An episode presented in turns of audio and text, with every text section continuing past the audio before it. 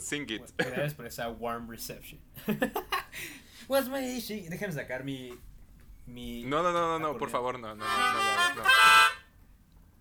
¿Quieres que toque mi cover de limón y sal? Tali, ¿cómo estás? Listo.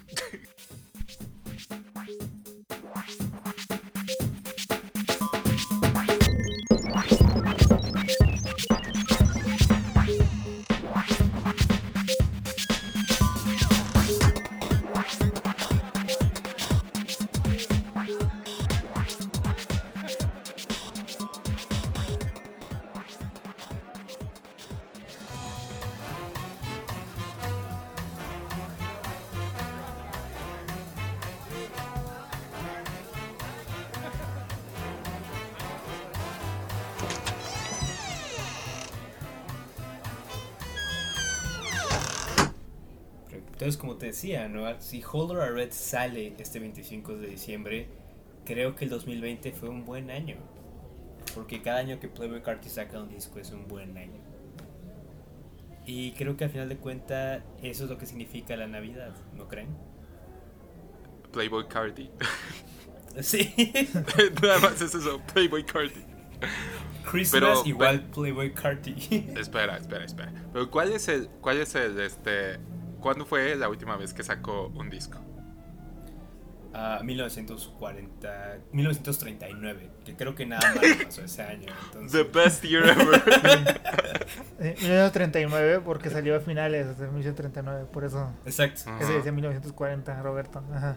Se confundió por un momento, exacto, pero es algo que siempre nos pasa a todos. sí, claro. exacto. Ajá. No, pero yo estoy contento por el nuevo disco de Lil Uzi Vert. Uh, está en mi, está bien padre ese disco. Ajá, pero ¿te acuerdan del video donde está con Ed Sheeran? Y Ed Sheeran está con su guitarra acústica cantando All my friends are dead, push me to the edge. Bueno muchachos, bienvenidos a Llorando a la Peda, un podcast sobre cultura pop y la amistad. Y Esta aparentemente Julieta en Venegas. su-. We stand Julieta Pero- Venegas. Pero tengo, tengo un nuevo eslogan para el podcast. Adelante, vamos a escucharlo. El podcast favorito de tu amigo pretencioso. ¡Oh! Sí. I'm in love. I'm, I'm obsessed. Me gusta ese, ese punchline. ¿Ustedes creen ser los amigos pretenciosos de sus respectivos grupos de amigos de sus universidades?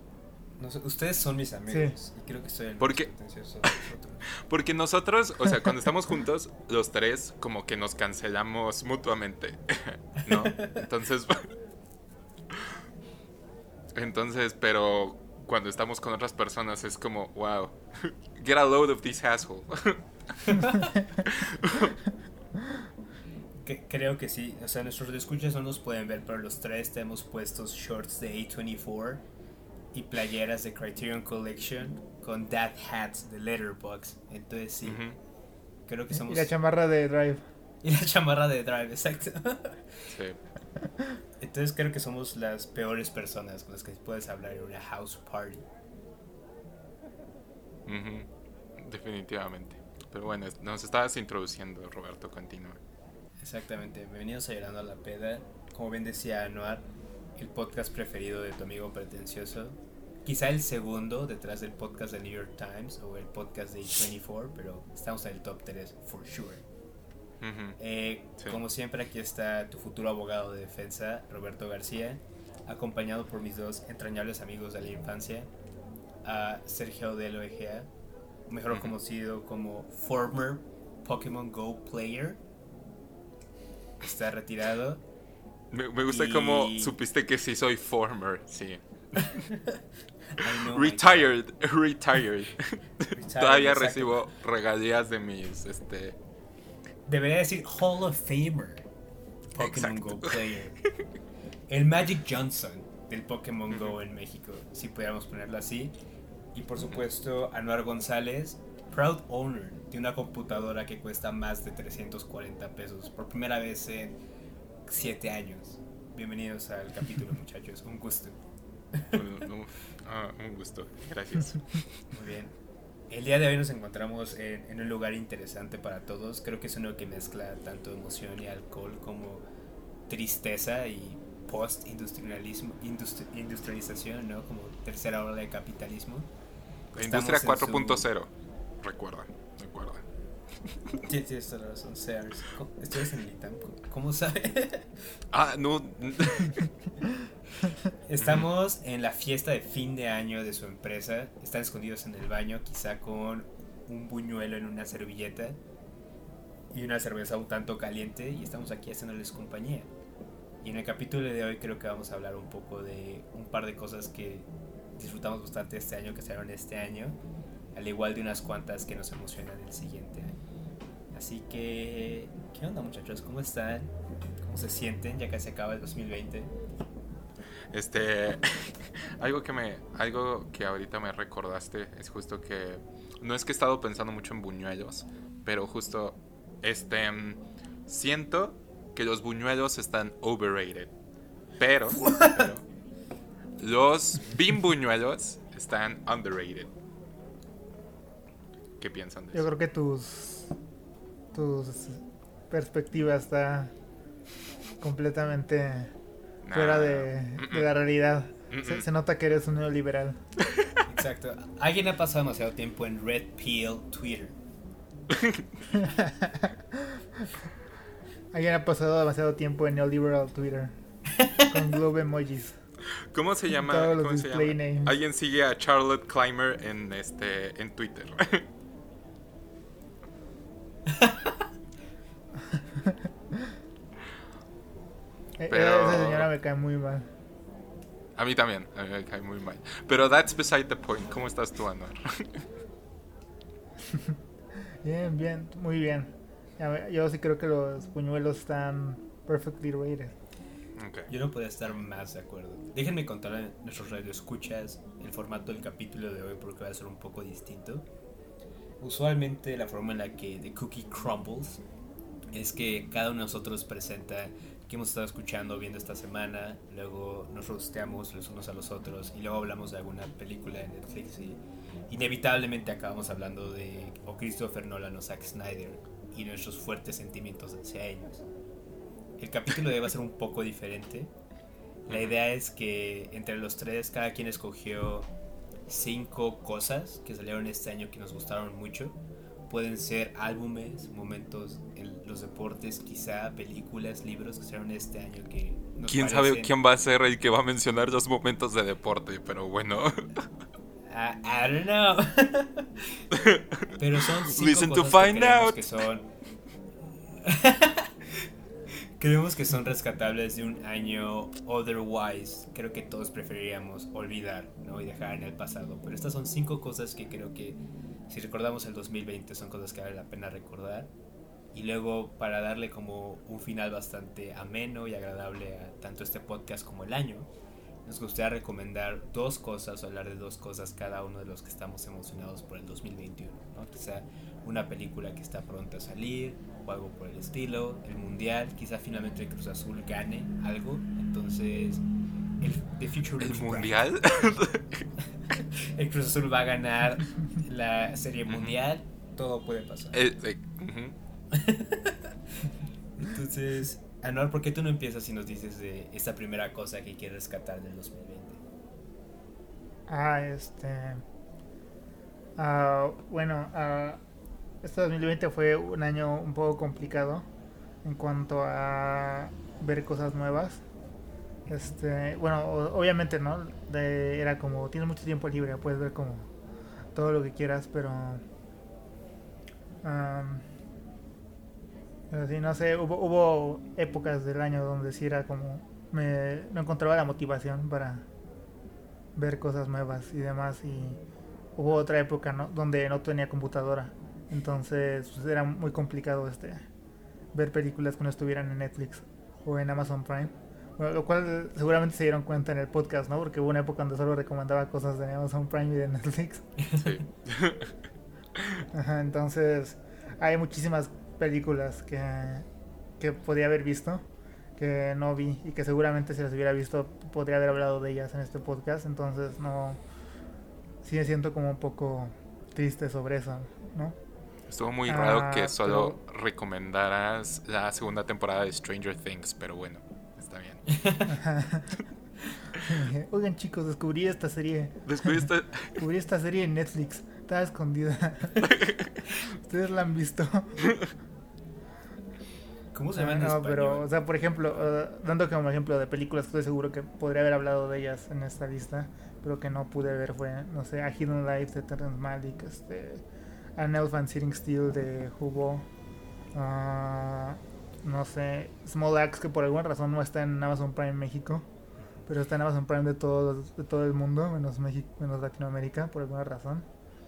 Ah, no sé, y hay otras películas, ¿no?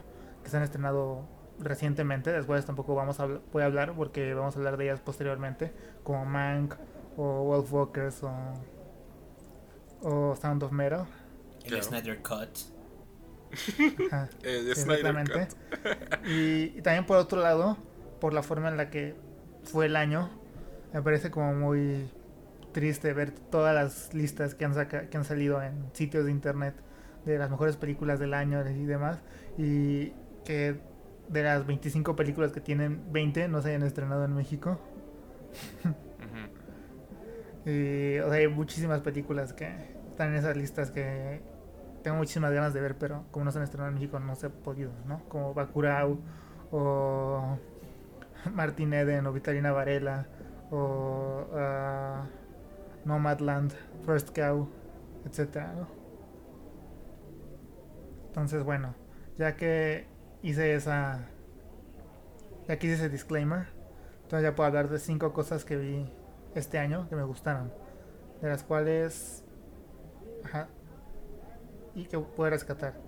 Ah, la primera de la que voy a hablar es una serie de la cual no hablamos en el podcast, aunque sé que por lo menos Roberto la estaba viendo también y que no hablamos en el podcast porque era la serie más popular del año, entonces no le veíamos el caso a hacer como una recomendación al respecto. Y esa serie es The Boys. Uh, gema. Ajá. Ajá, Bueno, eh, esta segunda temporada no me gustó tanto como la primera, pero siento que hay varios momentos muy poderosos de la serie, especialmente los últimos dos capítulos y ciertas cosas que hacen antes. Ah, esa serie tiene la... Bueno, para quien no sepa, que bueno, todo el mundo... Yo creo que ya todo el mundo sabe, conoce de esta serie, ¿no? Pero pues, para quien no sepa, se trata de esta realidad donde existen los superhéroes y hacen como una Liga de la Justicia, pero esta Liga de Justicia está llevada por una compañía llamada Bot, que también se dedica a hacer este contenido de media y comida y demás, y mercancía y otras cosas, usando esos superhéroes. Y, y como The Boys, que es un grupo clandestino, creado por un ex agente de la CIA, este, intenta derrocarlos, pero no por motivos así como humanitarios o, o morales, sino simplemente porque quieren venganza contra ellos por, por diversas cosas. Y pues bueno, ah, como dije, esta serie eh, siento que peca mucho de que hay varias eh, hay, hay varios este avances de la trama y motivaciones de los personajes que no son como muy consistentes y, y si te pones a pensar si dices espera ¿por qué pasó esto? O alguien podría verlo y decir como ah qué jalada ¿no? pero es tan es tan interesante. Ah, bueno está, está llevada de una forma tan amena y tan divertida que sigues teniendo ahí no es una serie muy muy entretenida. Y eh, tiene la como la característica extraña de que es una serie abiertamente eh, anticorporatista, pero está siendo producida por una de las eh, por- probablemente la compañía más grande del mundo en estos momentos, que es Amazon. Ah, pero bueno, o sea, yo o sea, si vuelvo a, si vuelvo si vuelvo a escuchar una una conversación al respecto me voy a dar un tiro, ¿no? Porque porque eso no importa, o sea, o sea, la razón por la que Amazon hace The Voice o sea, es tan fácil como porque ellos saben que no importa, o sea, no importa si una serie es anticapitalista o, o, abiertamente comunista o fascista, o sea, eso no importa. O sea, alguien, eso no va a cambiar la opinión de nadie, ¿no? Y siento que últimamente está esa idea de que ver una serie o una película que tenga que tenga la misma ideología política que tú es praxis. Bien dicho. y eso, eso, obviamente no es cierto. Y entonces no importa, o sea, si la, o sea, no importa quién produzca la serie, ni cuál sea abiertamente la, ¿Qué? No soy marxista por de la serie. Search en Twitter. ¿Qué? Es que es exactamente. Sí, al final, sí, no sé. Es, que al final es eso, o sea, solo es, o sea, es como la idea, ¿no? De que tienes que consumir la, las series correctas. O, Pero no hay series las películas correctas. Exacto. Ajá, exactamente, o sea, eso no importa, o sea, pensar que porque te gusta, no sé, eh, una película de Clint Eastwood ya, ya, significa que eres, que, que eres racista. o, votaste por Donald Trump, pues eso no tiene nada de sentido.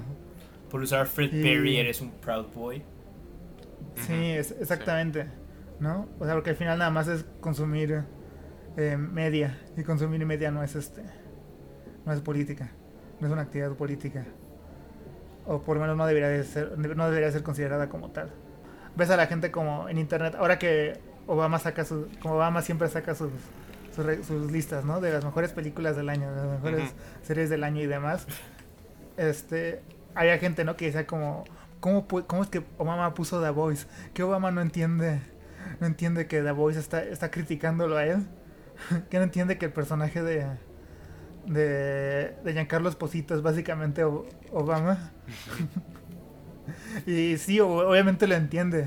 O sea, Obama no es estúpido como para no entender, como para no entender una serie donde la representación de, de, Estados Unidos está se vuelve novio de una nazi. O sea, o sea, Obama no es tan estúpido. Simplemente él sabe que solo es, solo es una serie y ya. O sea, no pasa nada si, si la serie tiene ideas contrarias a las que él tiene.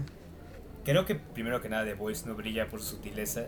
Creo que de hecho su ausencia, su sutileza es uno de los puntos a favor o sea, la cantidad de gore que tiene y lo over the, four, the third rope que es con todo, creo que para mí le ayuda bastante. Porque entonces ya no es alguien preaching como, oye, las empresas malas, las empresas grandes son malas, ¿no crees? Y los nazis son malos, ¿quién lo hubiera pensado? Más bien creo que por la forma que tan comédica en la que lo hace y tan over the top que lo hace, me parece un mensaje mucho más interesante y creo que justamente ese cold open del penúltimo capítulo al que hace referencia a yo habla de estos momentos de ligera sutileza que sí tiene la serie, que hablan leguas del comentario político que hace. O sea, creo que sí tiene momentos bastante rescatables en ese aspecto. Y también para no espantar a nuestros escuchas o a Search, no creo que sea un programa ante todo satírico hacia la política contemporánea. Creo que eso es más un resultado de ser un escritor en estos momentos creo que antes que eso es más bien una crítica a los superhéroes, a la como masiva comunicación. Y antes de eso creo que es un muy buen programa, o sea, uno chistoso y un buen momento que pasar. Entonces, sí. Uh, Sergio, ¿quieres decir tu primera recomendación? Ok. Bueno, tu primera cosa de la que quieres hablar. Este, pues tengo varias cosas y justo no consumí mucho, muchos, tantos medios audiovisuales como ustedes Dos, porque pues no sé, siento que no me daba la vida, de verdad, tanto como me gustaría. Pero justo algo que he estado haciendo bastante esta, este, estos últimos meses, estos últimos nueve meses, wow, este, es justo escuchar mucha más música de la que, de la que tendía a escuchar. Pero algo que no sé si esto es normal para, para ustedes dos o para cualquier persona que nos esté escuchando, pero siento que yo he de cierta manera regresionado.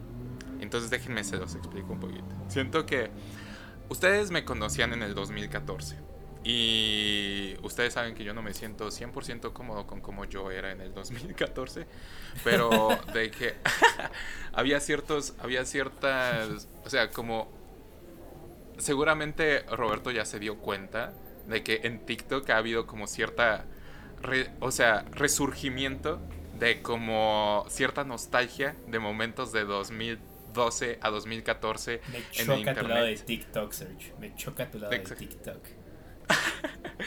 de que es justo como... Ajá. o sea, de que justo es un montón de personas, o sea, lo más que he visto ha sido burlas a eso, de que ha sido como, no, pues todas estas personas de que de, de repente ya se sienten nostálgicas por el Tumblr de 2014, what the fuck, no saben de que, eh, o sea, absolutamente una de las razones por las que hubo un éxodo masivo de Tumblr. Y pues era como de todas esas fotografías de los de los jeans rotos con los Converse y con el cigarro y de que las las fotos con el este con la pues con los tonos los tonos fríos y luego de 1975 y Marine and the Diamonds y Lana del Rey y absolutamente Oh. todo eso y siento que cayó un álbum perfecto este para como yo nada más decir como de que no voy de, de que me dijo como fuck sí hubo buena música en ese momento pero no estoy a punto de yo regresionar a no sé descargar Wattpad de nuevo. Entonces entonces algo que un, un disco que, que salió recientemente es el nuevo es el nuevo disco el primer disco de, de este en seis años de Ciolina que se llama Weaving a Basket. Entonces Ciolina era una pues era bastante famosa justo en Tumblr es, ella empezó su empezó su carrera en Tumblr y subiendo muchas de sus canciones y eran canciones acústicas en su, su mayoría que pues era básicamente bedroom pop pero mucho más no sé decirlo stripped down y uh, mucho más folk que cualquier otro tipo de cosa. Y tenía como un aspecto como muy muy etéreo. No me gusta utilizar esa palabra mucho, pero sí tenía un aspecto como muy etéreo, muy de como este me recordaba en momentos a The Microphones, me, me recordaba en momentos a Grouper, este, y pues me parecía muy extraño de que se haya vuelto famosa en Tumblr. Repentinamente desapareció, sacó su último disco en 2014 y desapareció, pero resurgió hace unos meses con su nuevo disco y pues siento que es una revitalización de su sonido, de que justamente su, su sonido se, pues, yo diría que se ajusta muy bien a, a lo que muchas personas, yo, yo incluidos, estamos sintiendo de como cierta desconexión de la realidad en momentos, cierta desconexión de ver que la vida personal de uno y la vida que pasa fuera de las paredes en las que algunos de nosotros seguimos, este, seguimos, digámoslo así, enclaustrados, siento que habla mucho esa cierta desconexión. Y pues, este, justo, no sé, es un sentir, este, me sentí muy bonito escuchándolo, como muy, este, es un álbum justamente para perderse, se escucha mucho como, como las olas del mar, como grandes olas del mar. Entonces, pues a mí me gustó mucho, este, um, y siento que es un buen disco para tranquilizarse, es un buen disco para nada más perderse, para los momentos en los que a veces uno necesita ver afuera de la ventana y nada más no hacer nada más, o ver hacia el techo o a la pared. Entonces, y además tiene muchos, tiene muchos, este, no sé, siento que sus composiciones justo son para, parece que está como grabado en una catedral. Entonces, justamente a veces uno necesita nada más perderse en esas olas de sonido. Entonces, me gusta mucho eso y me pareció muy curioso que cayera justo en ese momento de... Seguramente lo vio y pues decidió como, vamos a sacar un disco para todo este éxodo de Tumblr que repentinamente está en TikTok. Pero bueno, eh, esa es mi primera recomendación. Este, también les recomiendo mucho que revisen los anteriores discos de, de Ciolina, que no están en, en, Spotify, pero están en Bandcamp. Entonces apoyen Bandcamp. Entonces, Se los tienes que comprar a Search, de hecho. Tienes que buscar a Search en el estacionamiento de Bandcamp y él tiene su... Uh -huh, justo. Si quieren, pueden La cajuela hit de me su up. Spark llena Y de yo les digo CDs. como, ya no tengo el Spark, en primer lugar. Y luego pueden hit me up y yo les doy una copia este, grabada en un CD-ROM y pues no hay problema. En yo un les, VHS, yo le digo a la. Que es un. VHS. I'll check it out, Perfecto. aunque detesto que TikTok se está convirtiendo, se está convirtiendo en Tumblr. I hate it. Pero bueno, Sí. Yo, yo siento que deberás de dejar TikTok. TikTok's okay. Pero esperen, hablando Entonces- de cómo. Aprovecho el segue de Search hablando de cómo le recuerda el 2020 a un año donde se sentía más quizá no cómodo, pero recuerda el 2014, a esta época de Tumblr. Extrañamente el 2020 en la música, igual porque al igual que Serge, como bien explicó Anuar, no he visto muchas cosas, no bien escuchado y he consumido no tanto películas y series, sino cosas diferentes. El sonido de mi género preferido, que me imagino que ustedes ya lo saben, es el rap. Me recuerda mucho a un año que creo que a los tres les gustó mucho, el 2016. Y voy a decir una hot take que depende Ujú. enteramente de si sale o no Hollow Red el 25 de diciembre. Pero yo creo que el 2020 es el mejor año en el mainstream rap desde el 2016. Fucking wild, I know. El 2016 fue un muy buen año. Tuvimos discos de Kanye West, el último disco de Tribe Called Quest, este Atrocity Exhibition de Danny Brown. También tuvimos a Joey Badass, a un montón de bandas, ¿no? Sacó discos. Yo creo que este año fue muy bueno para el hip hop en general. Creo que muchos actos inesperados sacaron álbumes. Muchos los hemos recomendado. Este Piñata de Madlib con Freddie Gibbs. Search ha recomendado un montón de hip hop experimental muy inteligente, muy interesante. Y me gustaría igual recomendar un, un álbum que siento que es bastante rescatable. Originalmente iba a recomendar Alfredo, que era la colaboración entre The Alchemist, que creo que es el mejor productor de hip hop desde que falleció JT Lae Nujaves, RIP, con Freddie Gibbs, que de hecho está nominado a un Grammy. Pero justamente como está nominado a un. Grammy, creo que la banda lo va a topar más. Quiero recomendar un álbum que siento que estuvo debajo del radar de muchas personas y es una lástima porque creo que son los mejores proyectos que he escuchado este año. Es Pray for Paris de West Side Gun. Este West Side Gun era un rapero parte del grupo de J. Cole, este Dreamville. Creo que es excelente. Es un disco en concepto. Me recuerda bastante a justamente la producción de The Alchemist, Nuyabes, J. Dilla. Toda la producción del disco está muy basada en samples de soul y jazz viejo, muy ese estilo de lounge. La voz de West Side Gun es una muy especial, si lo han escuchado suena mucho como a Danny Brown del 2016 justamente. Una voz como un tanto chillona con rimas bastante chistosas. Es un proyecto corto, está poquito arriba de los 40 minutos más o menos y creo que es muy sólido de principio a fin. Y justamente en esta época del rap donde creo que casi todos son mixtapes largas para ganar al stream, donde más bien son como una colección de varias canciones, unas buenas y otras malas, creo que este es un muy buen proyecto que está hecho con la idea de ser Ey, no Drake slander. No, no Drake slander, no hate. saben que saben que we love Drake on the podcast. Pero me encantó Ah, este speak proyecto. for yourself. Hay una canción que quiero recomendar específicamente a Noir porque siento que le va a gustar mucho. A Serge creo que puede que le guste, pero creo que a Noir sí le va a gustar bastante.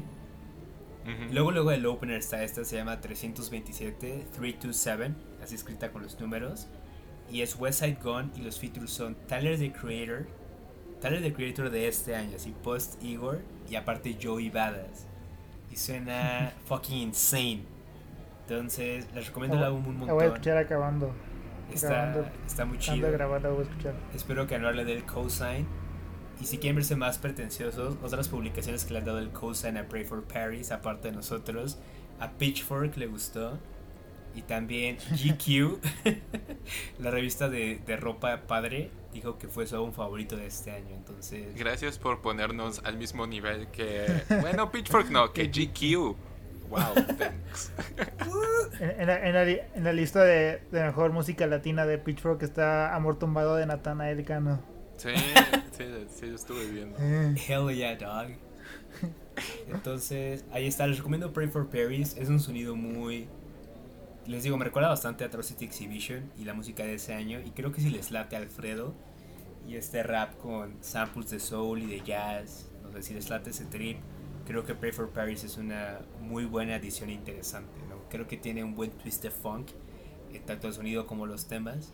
Y la idea de todo el proyecto es juntar high fashion y arte clásico, como estos sonidos y esta estética, con el rap de las calles de los noventas. Y creo que es un choque muy chido, muy interesante. Entonces, se los recomiendo bastante. Sobre todo Ok. a Noir creo que 327 le va a latir bastante. Y Search creo que a ti te puede gustar o la vas a odiar. Entonces no hay in between. Entonces también check it out. Está bien. Me- me, me gusta eso. I'm up for a challenge. Muy bien, esa es mi primera recomendación. Bien, Annie, Muy ¿qué bien. más escuchaste viste este año, hermano? bueno, la segunda vez, la segunda cosa de la que voy a hablar es, eh, bueno, al contrario de ustedes, yo tampoco escuché muchos discos nuevos este año. Ah, De hecho, creo que es el año que menos he escuchado música nueva. Y sí, lo debería de haber hecho. Debería haber hecho más discos. Sí, esto sí lo voy a hacer en los siguientes meses. Porque por lo general siempre escucho como. eh, Siempre empiezo a escuchar música de ese año. Ya después de que salen todas las listas de los mejores discos del año. Entonces ya agarro como muchas listas. Y hago como una playlist gigante de las que me parecen interesantes y ya los escucho, ¿no? Ajá, entonces, este, ajá, entonces, de lo que voy a hablar este año va a ser de el nuevo disco de Jeff Rosenstock, No Dream. Jeff Rosenstock eh, es, es uno, es este, un señor, ya, ya señor, Ya es señor, tiene casi ya- 40 años, ya tiene casi 40 años. Ajá. Bueno, que- ajá. dat- dato curioso, se ve señor desde que tiene como 19, 20 años. Entonces, este, Ajá. se ve igual, pero siempre se ha visto señor. Jeff Rosenstock, que se volvió famoso, entre comillas, por, Sí. por su banda Bomb the Music, In- su- por su banda de ska Bomb the Music Industry. Pero desde el 2014 más o menos, como de 2012, 2014, empezó a sacar este música como solista por su cuenta. Eh, donde hace pop punk, pero el mejor pop punk que van a escuchar en toda su vida. Y obviamente metiendo como algunas influencias, ¿no? De indie rock, de ska, de hardcore punk, etcétera. Y bueno, de la década pasada, eh, 2015, 2016, 2018, sacó tres discos increíbles, especialmente el 2016 Worry, que yo creo que es mi disco, yo, yo creo que está en mi top 5 de discos favoritos de la década pasada. Y mi segundo disco favorito de punk de esa década, después de The Monitor de, Titus Andronicus.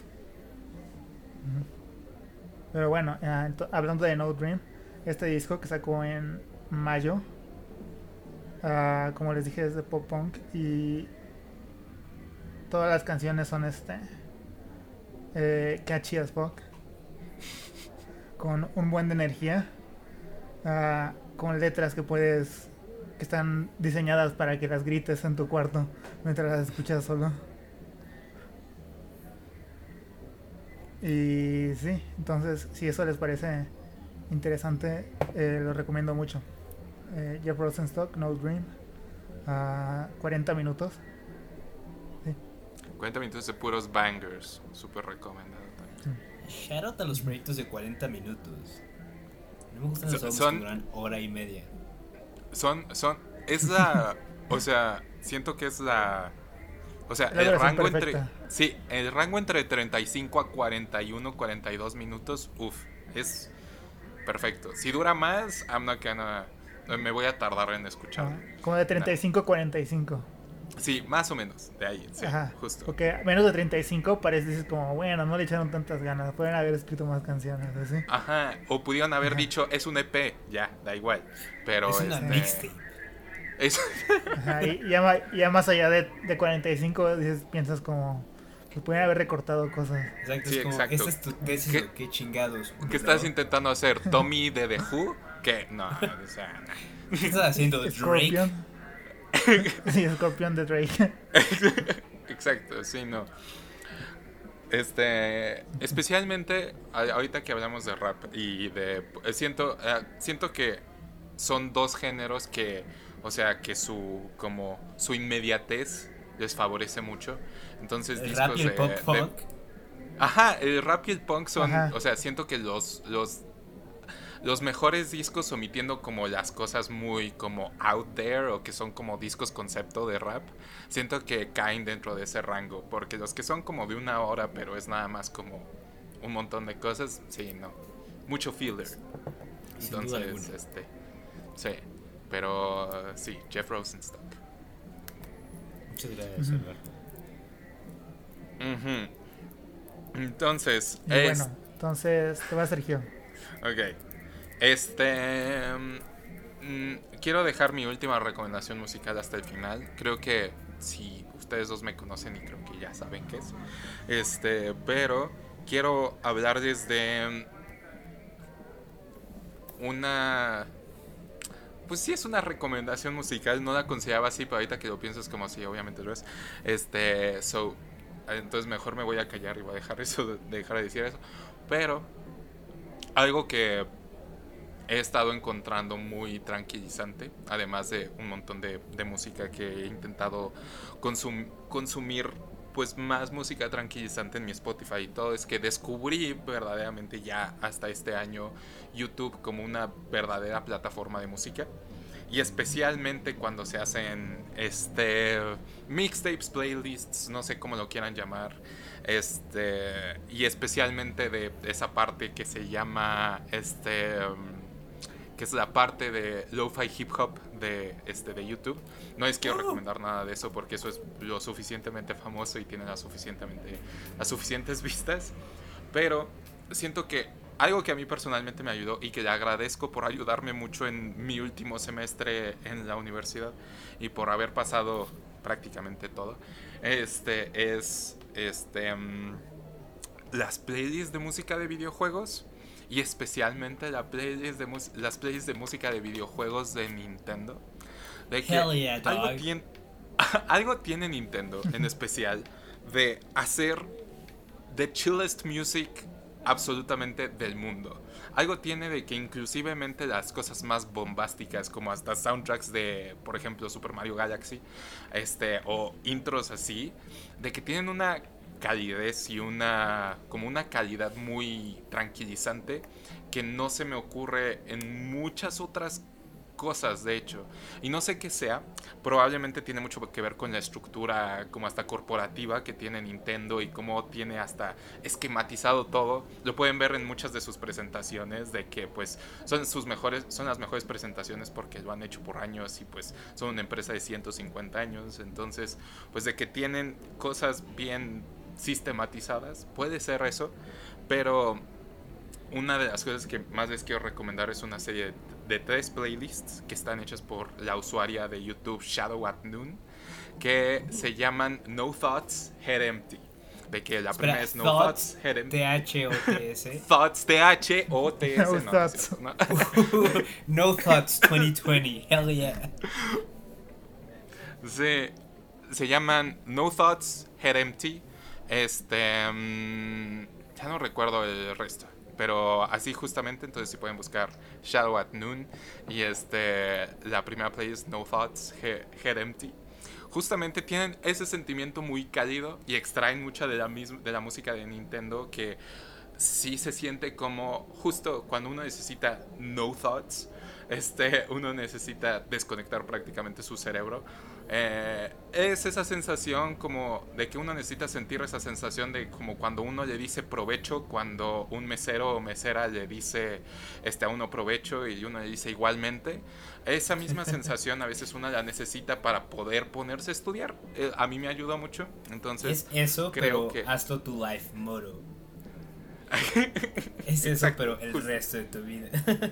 Es eso, pero el resto- como, como esa sensación de cuando vas a la cocina eh, por algo y luego llegas a la cocina y what the hell am I doing here? A mí me ayuda mucho esa sensación eh, para estudiar. What porque the me- hell am I doing here? Porque me ayuda a despejar absolutamente todo y me ayudaron mucho esas playlists para hacerlo. Incluyen música de, no sé, Yoshi's Wo- Woolly World, de Wii Sports, Wii Sports Resort, un montón de clásicos, de clásicos de música chill. Este, Shout impresionante que lo estoy descubriendo. que lo estoy descubriendo hasta ahorita, pero francamente ya sé que pasó la época para finales y todo, pero es una son unas grandes unos grandes videos y cuentan como del 2020 porque los tres, los cuatro, los cuatro los sacó, los sacó en 2020 y los publicó. Entonces, pues sí, denle una checada y también como un dato interesante, tienen como una imagen de un personaje de Nintendo, por ejemplo, la primera es de un Yoshi de Felpa y luego se va acercando mientras va avanzando el video. Entonces justamente es como buenos breaks de estudio. El, hey, vamos a ver cuánto avanza, cuánto ya se acercó al Yoshi la cámara. Entonces, no sé. Este, mm, esto es algo que no me esperaría haberlo recomendado hace un año, pero el 2020 fucked us all up. Entonces, pues, muy recomendado. Hell yeah, dog. Self-care music. Fuck with it. Exacto. Justo. Muchas pueden gracias. ponerse una mascarilla para eso, pueden... Justo. Entonces, 100% recomendado. Bien, Sí, muchachos. entonces... Roberto, ¿cuál es tu siguiente recomendación? Thanks, my guy. Eh, bueno, esta está bastante basada en algunos de mis amigos de la UP que nos escuchan. Shout out a Alex, Marquito y a Sebas, ah, que dicen que suena muy pretencioso en el podcast. Entonces, como un balance, ¿saben? No están, no están equivocados. No, pero creo que, creo que es importante que los escuchas sepan que no soy tan pretencioso en el mundo real. O sea, también veo a los Pumas mucho. Mm, Y la mayor parte de mi tiempo me la paso viendo a LeBron o highlights de LeBron. Entonces, mi primera recomendación fue este álbum de West Side Gun, de Pray for Paris. Quiero hacer una recomendación análoga a eso. Hablando de rap, creo que más para pasarla chido. ujú. Porque creo que un gran error de los fans de rap, enteramente pretenciosos, muy facultad de filosofía y letras, es que si no tiene samples de soul y jazz súper extraños, ¿no? Y si los lyrics no son lyrical miracle, hablando de las complejidades de el capitalismo y ser de una minoría racial en los Estados Unidos, no es rap, que no creo que sea cierto. Creo que también el 2020 nos dio muy buen rap para pasarla chido. Sobre todo al principio, creo que hubo muy buenos álbumes así de pasarla en el desmadre. Es una lástima que no pudimos ir al desmadre este año. Y mi plan original era recomendar Love is Rage vs. The Worlds 2, el nuevo álbum de Lil Uzi, que es como la versión deluxe de su álbum Eternal Attack. Pero no puedo recomendar ese álbum en buena fe porque dura dos días y medio. El runtime es 1 hora 45. Son 33 Uf. putas canciones. Y fuera de pedo, de las 33 hay 8 que me gustan y 4 que creo que son excelentes. Entonces dije, no, no puedo recomendar ese álbum.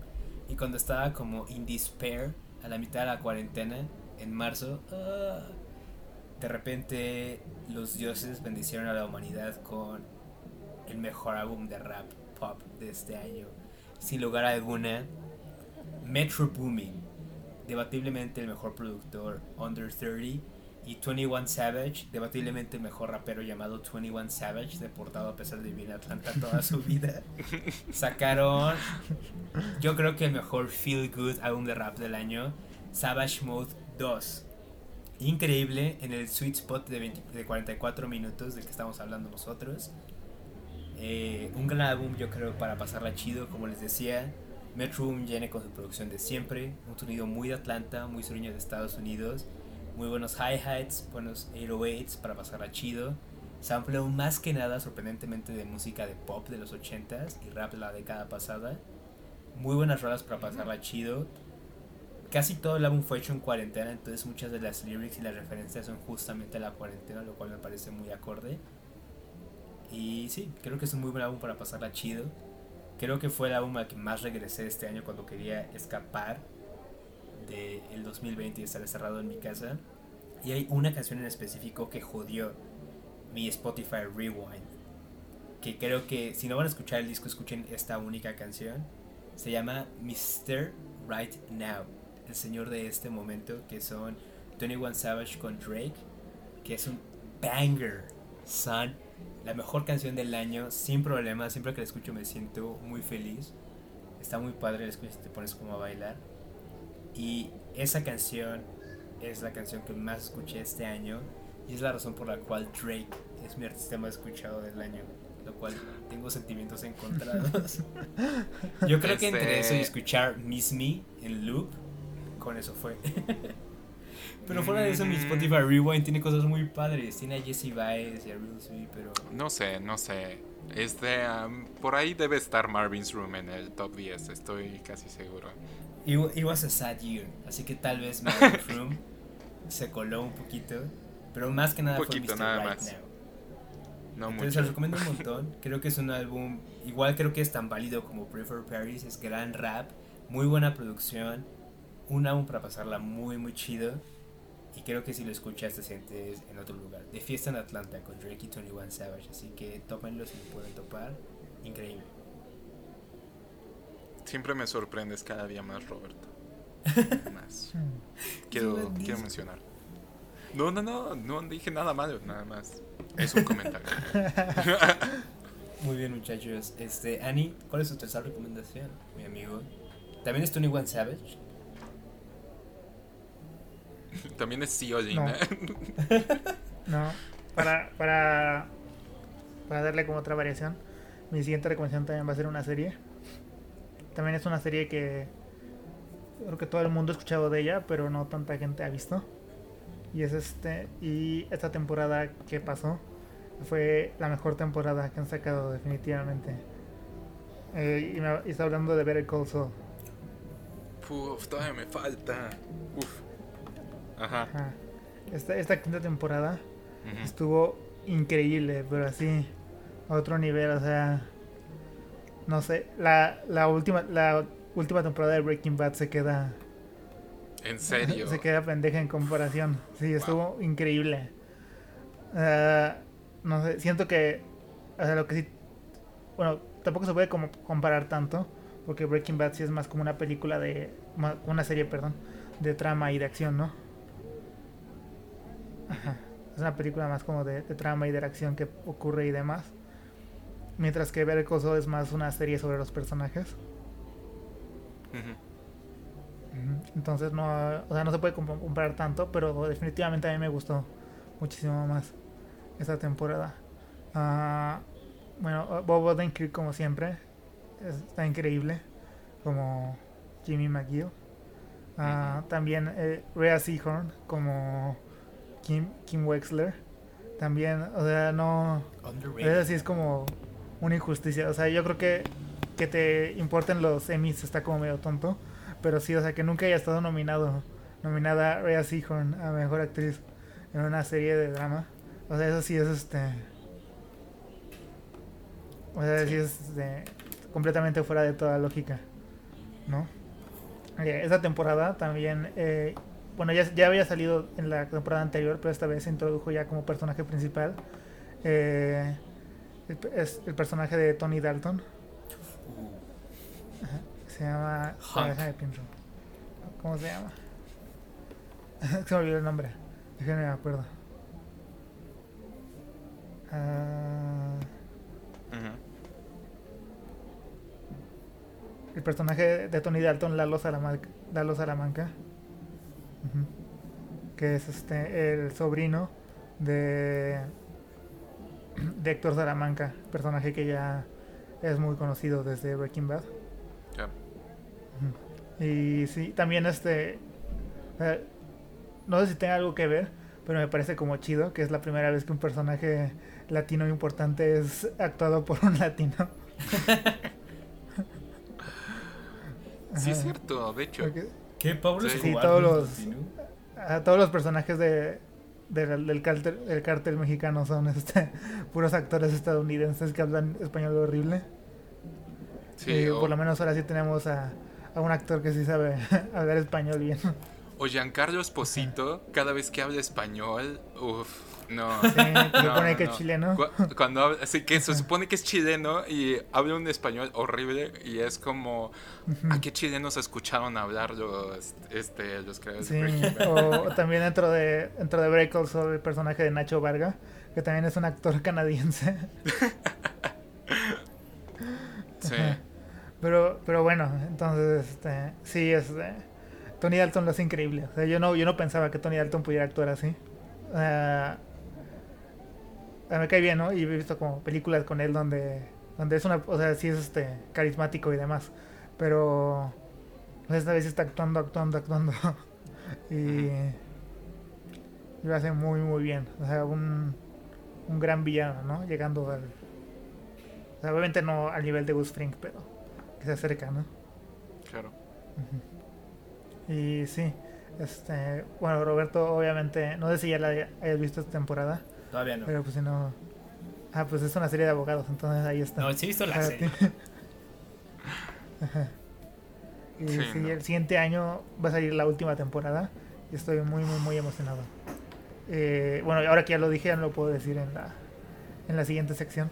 Pero bueno, sí es de la. Creo que es la- lo, que estoy más emocionado eh, que salga el siguiente año. Y sí, Perfecto. entonces es mi recomendación. Si no la han visto, este, la primera temporada empieza, es un poco lenta y se siente que están como. que todavía como no han llegado a. O sea, no han llegado bien como al, al tono de la serie, al ritmo de la serie. No lo tienen como tan establecido Sí. la primera temporada, entonces hay momentos donde puede parecer como un poco lenta y que no pasa mucho, pero o sea, yo siento que pasando eso es completamente este o sea, te, te tiene completamente ahí por los personajes, porque todos son, los personajes son increíbles. Mm, Obviamente en esta en ya, ya para la temporada, bueno, desde Breaking Bad se nota, ¿no? Que Vince Gilligan y su equipo son unos expertos en, en las cuestiones técnicas. Hell yeah. de la producción. Y, o sea, ahorita sí ya está como. O sea, ya lo tienen como una ciencia, ¿no? Así de. De estos. esta escena debe durar tantos minutos. Aquí la cámara debe estar en esta posición. Aquí vamos a cortar. Vamos a cortar este esto. Vamos a hacer el siguiente montaje con esta canción. Y. O sea, sí está.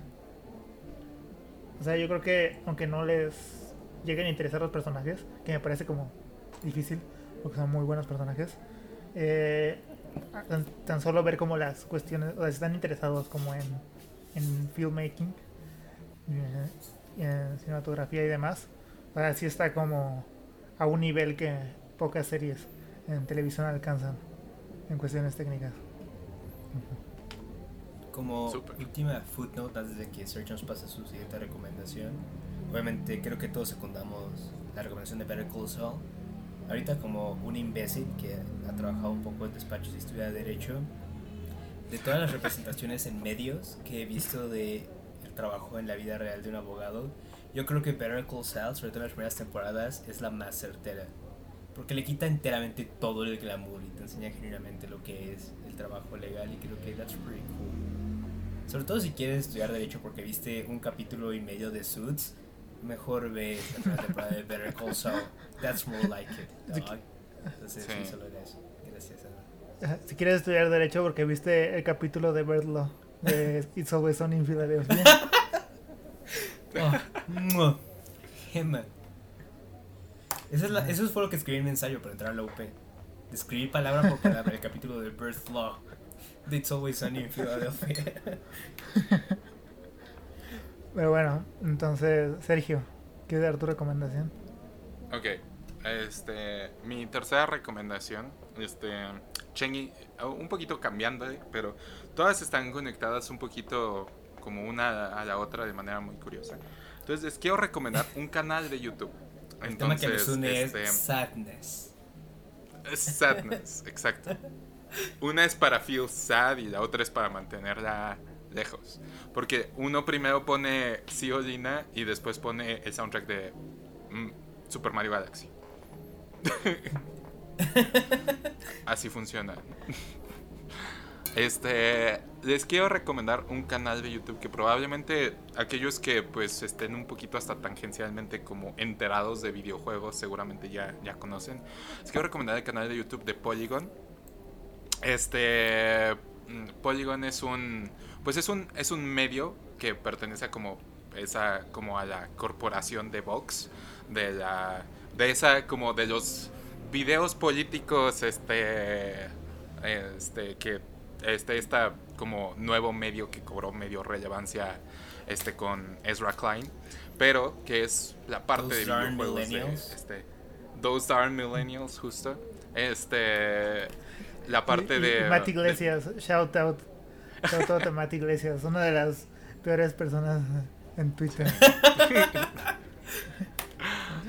Pero algo que ha distinguido mucho a, Polygon es que Polygon sí se ha como desprendido mucho de... Sí habla mucho sobre política y sí tiene obviamente es abiertamente muy, muy, muy liberal en términos de pues liberal conservador de Estados Unidos, pero pues como que se desentiende mucho de la discusión que sucede mucho en torno a Vox. Entonces les quiero recomendar el canal de YouTube de Polygon, de que... Um, justo tiene una de las como de las conversaciones sobre videojuegos más interesantes. Se volvió como muy muy famoso hace como dos años el canal de que empezó de que contrataron a un memester de YouTube, este Brian David Gilbert y este empezó a hacer una una serie de videos llamados Unraveled. El primero es sobre cómo la línea de tiempo de este, de Zelda no tiene nada de sentido e intentando resolverla incluyendo los juegos de Monopoly y las series de televisión, etc.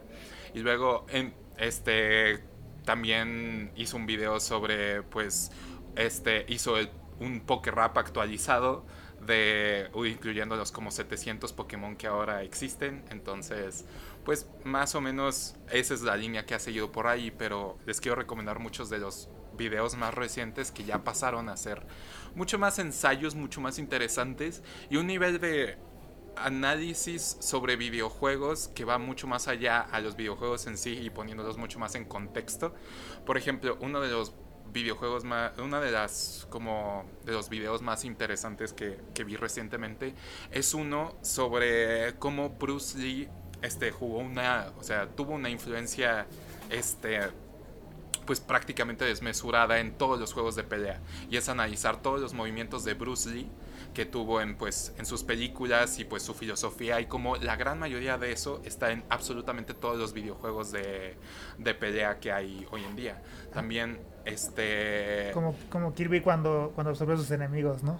En Smash, ese movimiento es de Bruce Lee. Ajá, exacto, sí. Justo ese tipo de movimientos es como el analizar ese tipo de movimientos y pues la influencia que tiene Bruce, que tiene Bruce Lee. Hay otro sobre, pues, este, sobre Jackie Chan y pues como básicamente este, el personaje de Jackie Chan también está presente en, muchos videojuegos. También como gran parte de la, de la música de los videojuegos de ciencia ficción hoy en día están ya es country, eh, hay mucho banjo en mucha de la música de ciencia ficción y luego va a un análisis de cómo pues la mayoría de la ciencia ficción de hoy en día que se está haciendo habla mucho de el espacio como una nueva frontera, como si fuera la frontera del viejo oeste y el espacio como pues este espacio donde muchos de los protagonistas de videojuegos de ciencia ficción hoy en día ya son trabajadores, ya son working class y cómo pues eso se traspasa al soundtrack teniendo de soundtrack este, country, teniendo de soundtrack banjos. Entonces es un nivel de análisis muy interesante que pues incluye muchos aspectos que no verían, no, pues no hubiera pensado yo hace varios años en videojuegos y siento que otra de las cosas que denota es que pues Polygon al ser pues un medio pues bastante liberal y muy inclusivo y muy diverso habla mucho de cómo pues también ya los videojuegos no solamente son este estigma que existía con Gamergate, ya no solamente está eso, sino que ah, ya es igualmente un medio diverso este, de difusión, de la misma manera que cualquier otro tipo de, de medios. Entonces, pues que ese estigma ya poco a poco se está rompiendo y como pues ahora Polygon, que es el tercer medio más leído este, sobre videojuegos en Estados Unidos, pues a poco a poco ayudado a incorporar eso. Entonces les recomiendo mucho esos videos, especialmente esos que, este, um, que mencioné. Ah, otro muy interesante es sobre cómo qué hubiera pasado si en vez de que Pokémon fuera famoso, Digimon lo hubiera sido. Entonces, uh. este, um, la influencia que hubiera tenido de que Pokémon no hubiera sido famoso, pero Digimon sí. Entonces, 100% muy recomendado de que lo revisen por ahí. No son videos tan largos como de esos ensayos de hora, hora y media, sino son de unos 15 a 20 minutos. Entonces, pues sí, revisen el canal por si hay algo que les llame la atención. Muchas gracias, Muy bien, pero eso de eso de Pokémon y Digimon solo es una teoría, ¿no? Una teoría de juego. una it's just a theory. Justo, es- siento que demuestra mucho este como el largo camino que empezó en Game Theory y ahora que pues finalmente culmina eso de que no solamente es sobre analizar Five Nights at Freddy's, sino es verdaderamente ver a los videojuegos como cualquier otro tipo de medios. De que long overdue, pero pues sí. Oh, yeah. Bueno, aprovechando que estamos hablando de videojuegos, eh, solo para avisar, estamos pensando empezar a hacer live streams de algunos videojuegos, entonces si quieren escucharnos, mándanos mensaje. Eh, le- Les aviso y yo soy una, yo voy a ser la cat girl, entonces pues si quieren financiarme mi disfraz y mi, mi maid costume, entonces pues Yo, yo voy a ser el que tiene Heated Gaming Moments. Exactamente. And I was cancelled. Y yo voy a ser el, el MCM que va a robar todo nuestro dinero. eh, yo voy a decir Uwu cada 10 segundos. Estoy genuinamente emocionado. También tengo que quitar eso de mi list things that I'm looking forward to. El primero era Search in a Cat Costume y el segundo era a Noir's Heated Gaming Moment. Entonces tengo que pensar en otros dos diferentes. Ah, muchas gracias, Serge. Aprovechando justamente lo que sea Serge, igual mi siguiente recomendación es un canal de YouTube que creo que va a sorprender tanto a sus escuchas como a la gente que sí me conoce en el mundo real. Porque es un canal de YouTube sobre tenis. No tenis los que hacen tus pies, tenis el deporte, el que juega Roger Federer y Rafa Nadal. A real friend de Roberto no se sorprende. No, no, no, pero no tenis los los pies, tenis el deporte, my guy. En mi vida he agarrado no, no, una no. raqueta. te- sea, creo que jugué tenis Ok, cuando estaba ok. más pequeñino, pero jamás fue algo que viera y tampoco era También esa ahorita, banda también whitezican. ahorita, no te hagas. Tampoco, tampoco he agarrado raquetas últimamente y también esa banda Whitezican que se emociona cuando ve a el potro jugar contra alguien más. I, don't- I don't know. tampoco soy de esa banda. ¿Qué es, es- ¿Qué es esto? ¿2012? I, I don't fucking know my guy. Pero encontré este canal de YouTube que empezó este Ajá. año y me enamoré. Lo conocí porque otro youtuber que veo que hace videos de básquet que he recomendado antes, que es un video de Who's the Greatest, habló de este vato y lo empecé a ver y está muy interesante. El canal se llama Cult Tennis, C-U-L-T como Cult Tennis, como el, el deporte obviamente, ¿no? Y son videos Ah, cortos, thanks. como de 10-15 minutos, que hablan de cosas como controversias muy específicas del tenis, de las cuales nunca antes había escuchado. El primer video que vi fue el que me hizo enamorarme del canal entero y creo que un poquito más del deporte. Habla de esta controversia de un español billonario en Mallorca, ¿no? que quiere hacer que el Grand Slam español sea algo mucho más grande y famoso, así que decide cambiar el tipo de terreno sobre el que se juega el partido. Tradicionalmente es o en pasto, como Wimbledon, es arcilla, como la que vas a jugar en las canchas de tenis de costosas, que es como este material justamente como color ladrillo, luego como café, Las naranjoso. del club. Justo. Las de justo. O luego hay otras, ¿no? Que no sé cuál, cómo se llama el material, pero es otro material. Y el punto es que este hombre español invirtió millones de euros en crear una arcilla que se viera azul. Porque al parecer cuando Ah. transmitías en televisión, a la audiencia en televisión le confundía que el terreno fuera verde, porque se perdía la bola. Entonces invirtió millones de euros en que la arcilla pudiera ser azul para que la audiencia en televisión pudiera ver la bola de tenis moverse mejor. Y el punto es que fue un fracaso, ¿no? La arcilla era un desmadre, muchos de los jugadores de tenis famosos se resbalaban en la arcilla y de hecho costó varias fracturas, costó a Rafael Nadal un título y muy interesante, ¿no? Hay cosas que nunca me hubiera, enter- nunca me hubiera enterado si no hubiera visto este canal. Y, y me encanta, creo que habla mucho de esto que yo he hablado mucho en el podcast, que creo que genuinamente hay un valor narrativo y humano detrás de los deportes que quizás se pierde si no los ves.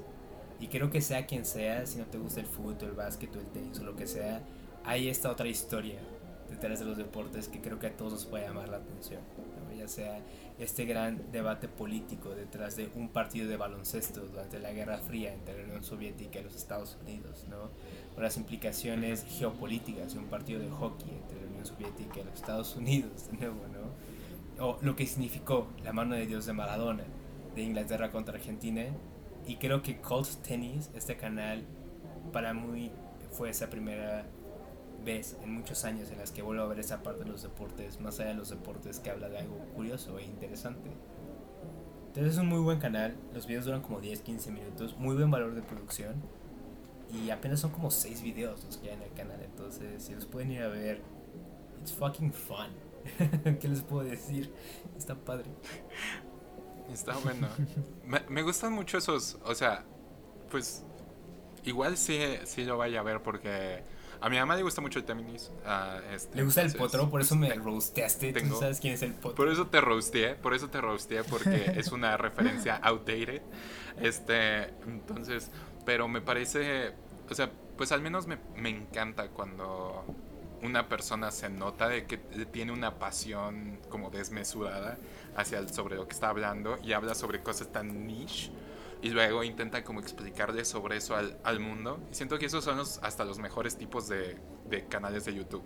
De que es como algo que ni siquiera tenías como en tu propia esfera de lo que consumes, pero de que lo explican tan bien y lo dicen con tanta pasión, de que como, it's pretty cool, de que sí es muy interesante. No me hace ver un partido de tenis, pues ciertamente me encanta que ese tipo de cosas existan, la verdad. Entonces, Exacto, pues... yo no seguiría el tenis, pero ver un video de 10 minutos cada dos meses, yeah, I'll do that, for sure. Este, vamos a tener que cortar las recomendaciones a 4 porque ya casi es el intercambio de la oficina y tenemos que empezar a recibir nuestro suéter que nos queda muy pequeño o esa tarjeta de Starbucks que curiosamente no te alcanza para comprar nada. No fue suficiente para un café mediano, pero tampoco puedes comprar una dona. What the hell's up with that, you know? Entonces, Annie, ¿por qué nos cuentas tu última recomendación? La última cosa que rescatarías del 2020. Eh, mi última recomendación. Uh, bueno, primero, pero quiero aclarar que estoy usando, para hablar de películas del 2021, estoy usando el calendario de películas que salieron en México en 2021, ¿ok? Ok. Primero quiero aclarar eso. Antes de que okay. Sergio empiece como, ay, no, salió en 2020, quién sabe qué. Ah, ok. ¿Qué? Tú continúa. You got roasted. Pero bueno. Ajá. Entonces, este. Ajá. Entonces, la última cosa de la que quiero hablar es. Yo creo que puedo decirlo. Puedo llamarla de esa forma. La película oficial de Llorando. La, oficialmente, la película del año para el podcast. Que es Uncut Gems. De los hermanos Uh. Safdie. Sin duda alguna. Sí, Pick of the Week. Pick of the Year. Pick of the eh, Two Thumbs Up. Two Thumbs Sí. Up. Este, Certified Pick. Eh, llorando en la peda, Seal of Quality. Sí, Sin duda alguna. 100%. Cinco estrellas de una. o sea, wow. Cu- Cuatro, cinco fisbos metálicos llenos de diamantes de cinco. No, no, no, no, no. Cinco- Espera, espera, espera. Este, um, cinco. Este, espera. Cinco. Ay, ¿cómo se llama? Cinco mingitorios de cinco. cuatro, cuatro actuaciones de The Weeknd de dos. Ya digo. Siete Cinco furbis de diamantes de cinco. Ex- ex- este. Muy bien, tell them, tell them, porque esta es la mejor película del año. Ajá. Bueno, esta película, para quienes no lo sepan, es este una película sobre un adicto a las apuestas que tiene una que tiene una tienda de una tienda de joyería en, en Nueva York y, y pues sí básicamente como su vida se va está cada vez más destrozada por su por su adicción y sí este esta película está estelarizada por Adam Sandler en su mejor actuación hasta el momento definitivamente Period. Sí, ajá, sin duda alguna. Y, y es una de las películas más tensas que he visto en mi vida.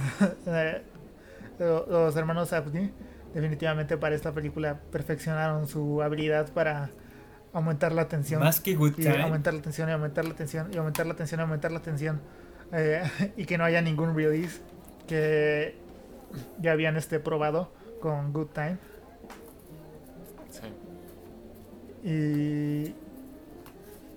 Y sí, no, en, en cuestiones técnicas es maravillosa. Ah, la actuación de Adam Sandler, como dije, es, es lo mejor que se le, le he visto jamás. Y. Sí, o sea, es. Y tiene también una de las mejores actuaciones de un deportista que he visto. Kevin Garnett se rifó. Kevin Garnett lo hizo increíble. Y Kevin Garnett se merecía una nominación al Oscar, de verdad. O sea, Ajá. wow. On God, on God. O sea, wow. Y sí, es este. eh, La, la tengo que ver otra vez, pero hay que buscar el momento correcto para verla por lo mismo, ¿no? De, la tensión que, que te provoca. Ajá, Yo la vi con Sergio y al final sí estábamos gritándolo a la pantalla. Sí, nunca había sentido esa tensión. Supongo que es lo que sienten personas al ver un partido de, de, este, de fútbol o cualquier deporte, porque de verdad... Cuando ven al potro jugar. Exacto.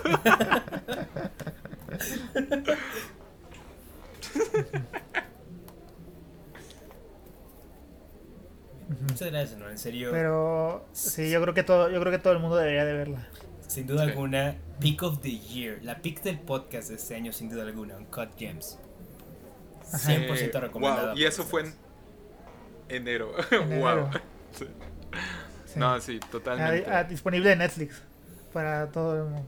Ah, sí. disponible en Netflix. Disponible en Netflix. Entonces, sí. Ahí búsquenla, ahí véanla.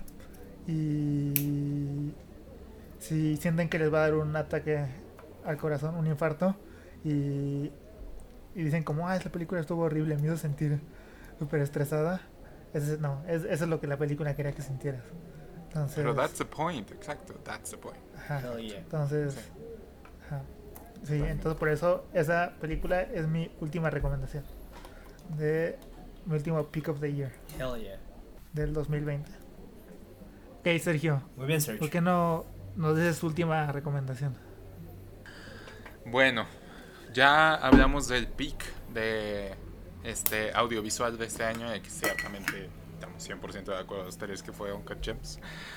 Pero les quiero hablar del mío personal que fue este sobre el peak musical. Este, justo quiero hablarles de probablemente la MVP del indie de este año. Ya saben quién es. Este, probablemente se volvió increíblemente famosa, salió en todos los en todo Late Night. Es, o sea, sacó disco del año para muchas publicaciones, etcétera. Este, no quiero exacto. No quiero presumir de que yo este, la escuchaba desde antes, obviamente no. That's not the fucking point. El punto es, lanzó mi disco favorito que es- pasó el este mi disco favorito del año que superó a los dos discos de Salt, pero en las últimas semanas porque de tanto que lo he escuchado y de tanto que he conectado con él emocionalmente. Entonces quiero hablar sobre Phoebe Bridgers. Entonces, Uh, Justo creo que no he visto un año para un, un, un artista, un artista, una banda de indie así, desde probablemente Bonnie Bear des- en el 2011, de que ha sido nominado para Mejor Artista Nuevo en los Grammys, como este, un año así, es muy atípico, siento mucho en el indie, y pues me gusta mucho que la razón por la que haya conectado con tantas personas Phoebe creo que es por sus por sus letras que se escucha que son intensamente personales y de que se nota, no quiero usar el cliché de que son intensamente personales, pero de todas maneras habla de una manera universal, pero ciertamente habla sobre muchas experiencias compartidas que hemos tenido, que hemos tenido todos, pero de una manera tan personal que pues simplemente tiene unas tiene una manera de contar una historia y en su mayoría sus canciones se tratan mucho sobre anécdotas muy específicas que le pasaron a ella y luego utiliza verdaderamente como turn of phrases que me parecen muy creativos, pero de que son creativos solamente en la manera de que me pegan tanto emocionalmente. Y la verdad es muy buena creando melodías, tiene una gran voz, tiene muy buena manera de manejar su orquestación. Y tanto su álbum Punisher como el EP que sacó después, que son versiones este, orquestales de cuatro canciones, que por cierto la versión de Kyoto que está en ese EP Uh. es muchísimo mejor que, este, que la versión de Punisher. De que siento que es un la conexión que muchas personas tuvieron con este con, con Phoebe siento que deriva mucho de pues lo difícil que fue este año para pues para prácticamente todos.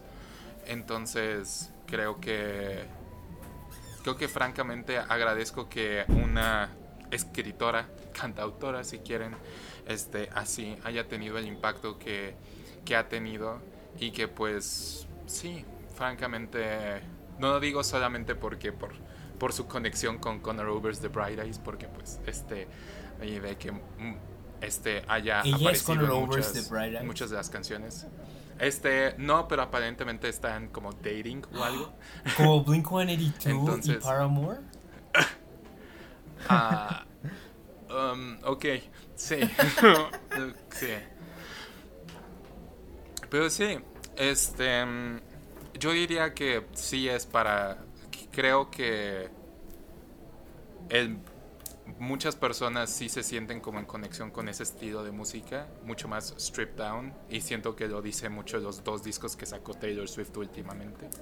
De que sí, muchas personas están buscando eso. Y pues qué bonito, me gusta que música con la que yo conecto tanto, este, igual conecte con muchas otras, con muchas otras personas y de esa, de esa manera, de que también muchas personas, este, este, tengan como una conexión tan personal ya con un disco tan recien, tan reciente, no sé, es muy bonito, la verdad.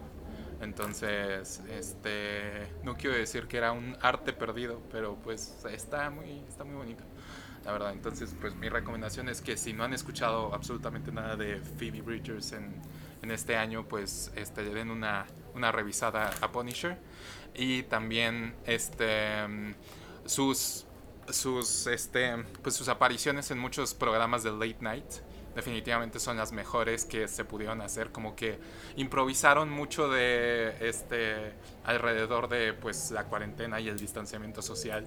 Entonces sí eh, definitivamente son muy creativas y hablan mucho como de pues una persona joven experimentando con, con esas constricciones. Entonces pero ciertamente muy recomendable absolutamente todo y no solamente porque múltiples veces me ha ayudado y múltiples veces no lo, no lo ha hecho, pero pues una conexión emocional con música nunca se, nunca se denosta. A mí no me vas a engañar, Serge. Sé que lo haces por las art hoes en TikTok. Mm, Sé no, que lo haces por pero las bisexual girls. Exacto. Lo hago, lo hago porque una canción la puso Obama en, su, en, su- en sus Sí, canciones es más escuchadas. Obama puso. Kyoto en su Sí. top 10 Obama puso Kyoto, sí. Best song to drone Pakistan to. Hell yeah. Es- Entonces sí, definitivamente lo recomiendo mucho. Muchas gracias, Serge. Eh, yo igual secundo la emoción. A, a mi pesar, también descubrí a Phoebe Bridges este año y... Man, she's really good.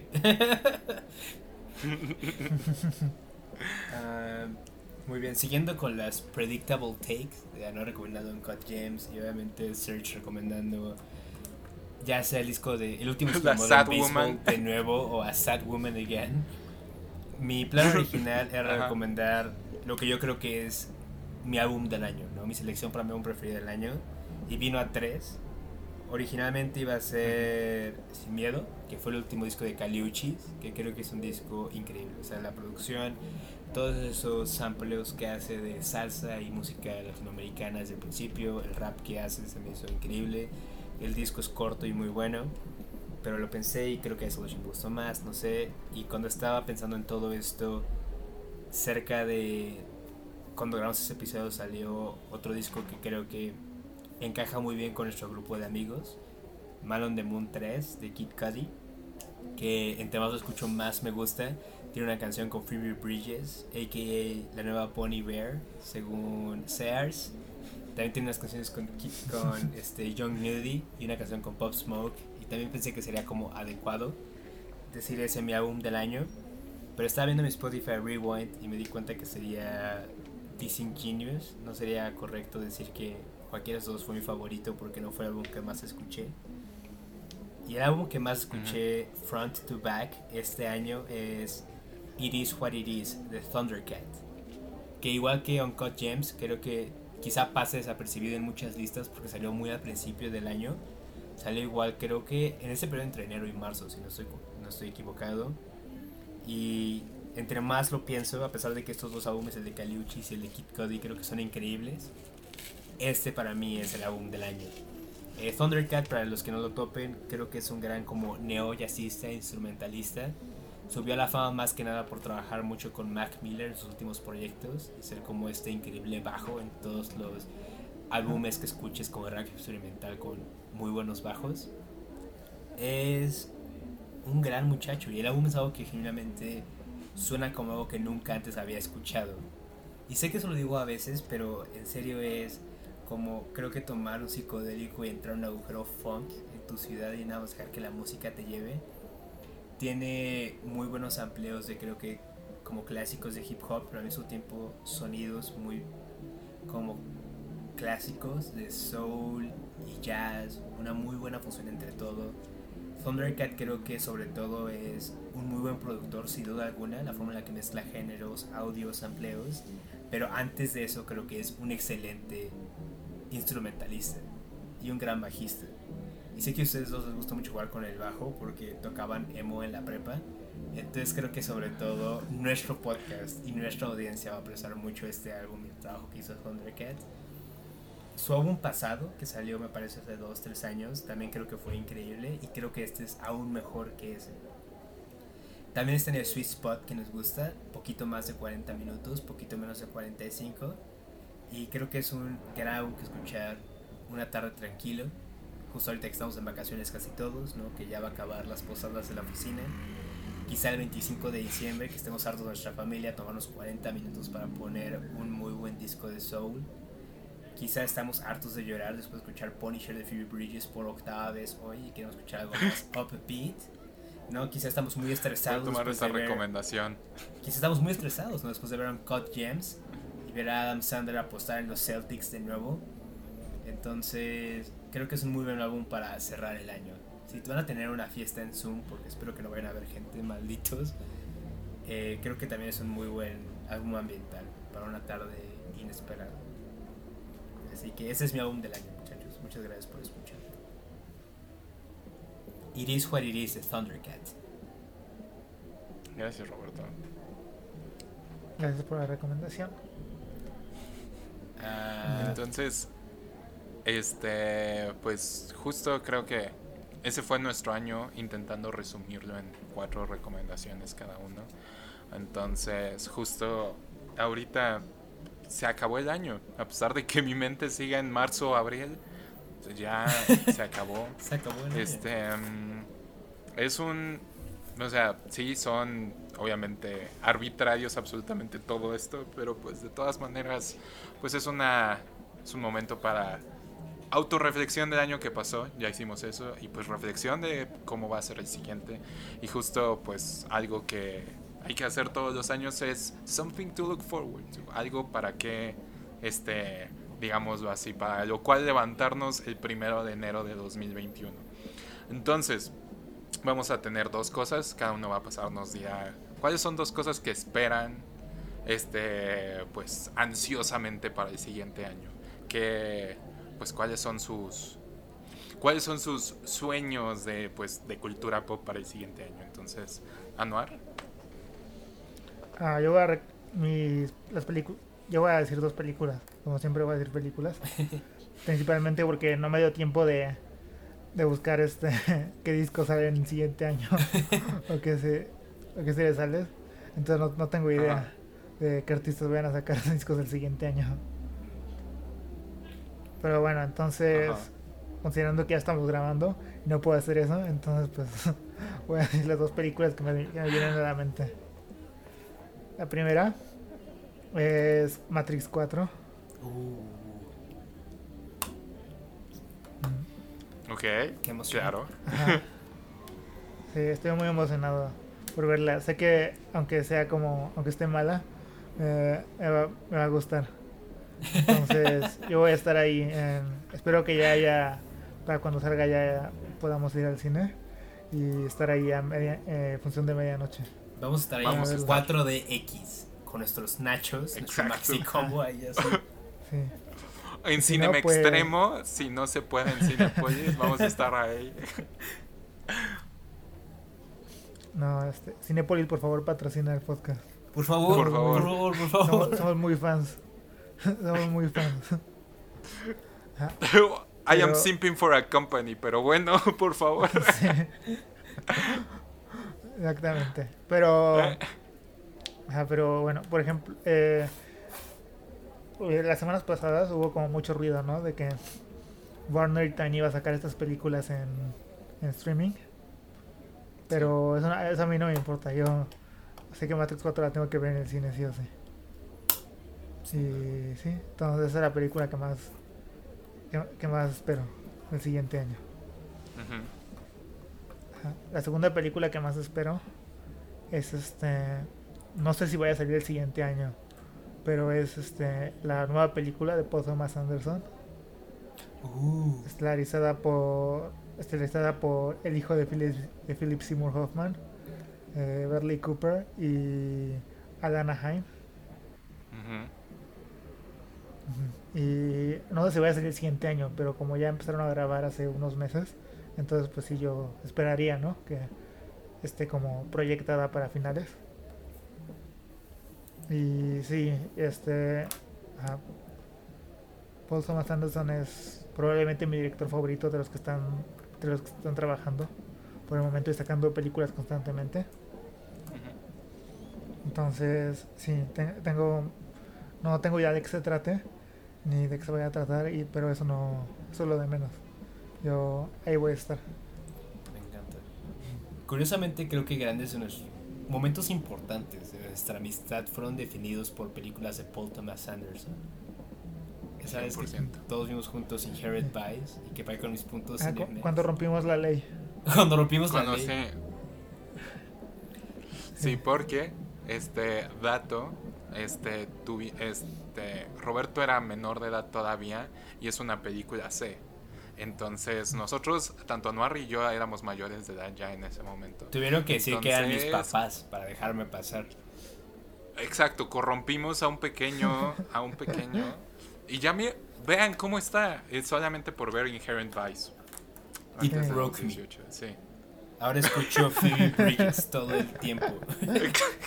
y veo videos del potro del 2013. No. Muchas gracias. Y comparto esas bien, recomendaciones. entonces- I'm fucking excited, dog. Sí, totalmente. Muy bien. Pero bueno, Sergio, ¿cuáles son tus. Ajá. lo que más esperas? Ok, tengo, tengo una musical que es más como hopeful, de que de verdad estoy esperando que ya este año se arme. Este, de que estoy casi 100% seguro de que ya tuvo tiempo para armarlo, ya tuvo una cuarentena, de que pues totalmente espero que ya se arme y espero que el siguiente año ya pueda salir finalmente Dear Tommy de Chromatics.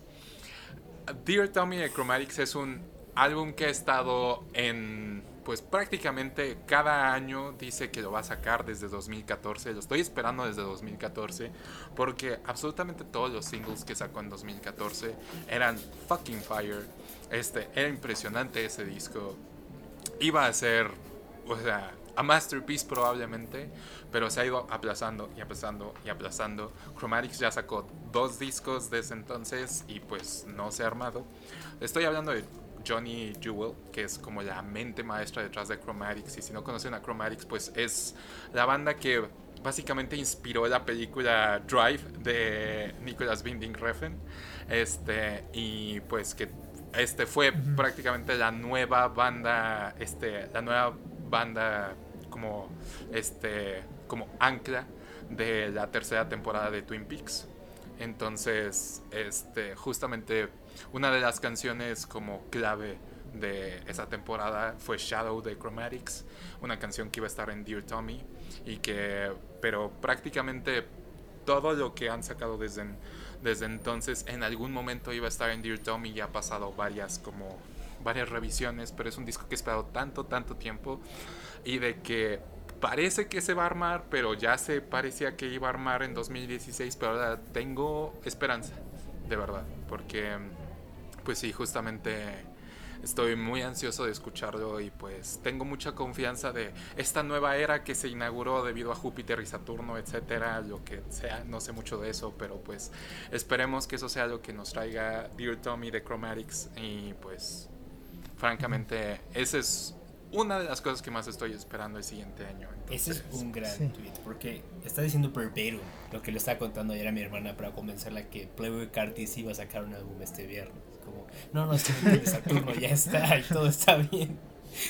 ahora. Todo se está alineando y estamos en la Age of Aquarius, lo que esa canción de los 70 nos dijo que iba a pasar en cualquier momento. ¿Se acuerdan de esa canción? Este, pues, justo. Boogie Down Productions. Este. The Bridge is Over. No, no, no, la de Age of Aquarius. Dancing Queen de ABBA. Ah, sí, justo. Pero bueno, entonces, entonces sí, este, escuchen Kill for Love. Sí. Escuchen Kill for Love, impresionante disco también. Este, si es al menos Dear Tommy al mismo nivel que este Kill for Love, estaré satisfecho. Solamente por favor, Johnny Jewel, sácalo ya. I am ready. Entonces, esa es una de las cosas que más espero. Y la siguiente es algo mucho más en línea con lo que normalmente hacemos en el podcast. Y francamente, estaba muy emocionado por The French Dispatch de Wes Anderson. Uh. Sigo estando muy emocionado por, por, The Timothy Chalamet y el bigote. A mí no me engañas, Sears. Conozco tus Obviamente, es match made in heaven. Timothy Chalamet con ese bigote en específico y con Wes Anderson. O sea, ¿por qué no se nos ocurrió antes? You thirsty ass mofo. Sí, pero I'm not wrong. Entonces, bueno, The French Dispatch es la siguiente película de Wes Anderson que se supone iba a estrenarse hace como un mes, creo, hace como un mes, dos meses. Y pues Wes Anderson, este, no fue decepcionante, este, Isla de Perros, pero ciertamente no ha sido de mis películas favoritas de él. Pero The French Dispatch lo siento como de vuelta en su modo de que estaba en el este en el Gran Hotel Budapest, la verdad. Yo siento que es un Wes Anderson de esa película, de Moonrise Kingdom. Justamente me gusta un Wes Anderson de que tenga mucho lore, de que tenga este de que sea de que sea llena de personajes me encanta, me encanta eso, me encanta un Wes Anderson este, que le encante mostrar los mansard roofs de Europa. Entonces, justo creo que, creo que si me conocen saben que pues me encantan las películas de Wes Anderson. Entonces, pues obviamente la estoy esperando. Creo que es mi película más esperada del, este, del siguiente año. Entonces, francamente igual, espero poder verla en el cine. No va a tener estreno de medianoche como Matrix 4 probablemente, pero ciertamente igual espero poder ir a verla ahí porque... sí, estoy muy ansioso. Vamos a ir nosotros, todos los pretenciosos del Valle de México, a verla en medianoche. No te preocupes, Serge. We'll make it happen. Vamos a rentar una sala de, de Cinemex para verla. Soy capaz, soy capaz. aprovechando que las recomendaciones que hicieron igual son muy a su estilo, de acuerdo a nuestra personalidad y lo que hemos recomendado antes, creo que va a seguir esa misma línea. La primera es, tanto los escuchas como ustedes saben que soy a huge fan, quizá al punto que es un character flaw de mí mismo, de Kanye West. Lo siento, Sergio, pero me, me, enamoré de la vida con Drive of Pablo y desde antes creo que grandes momentos de mi existencia han sido como este soundtrack por la discografía de Kanye West. Sé que es una persona controversial, pero no puedo evitar sentir, apreciar la genialidad de su música, que creo que es algo que nadie puede negar. The man's really good at what he does. Y a pesar de que sí está disfrutando bastante los Sunday choruses, los Sunday services, perdón, ahorita en cuarentena y demás, quizá Navidad es música apropiada.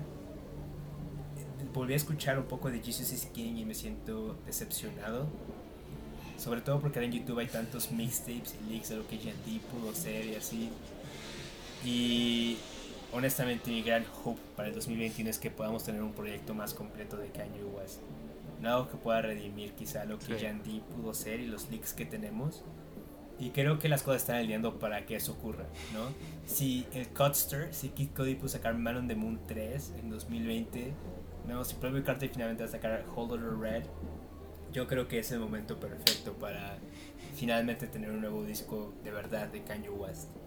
Sus últimos singles, este Hey Hey creo que se llamaba, el que sacó con Da Baby, me encantó. Ha tenido unas muy buenas canciones. El siguiente año sale su línea con Gap.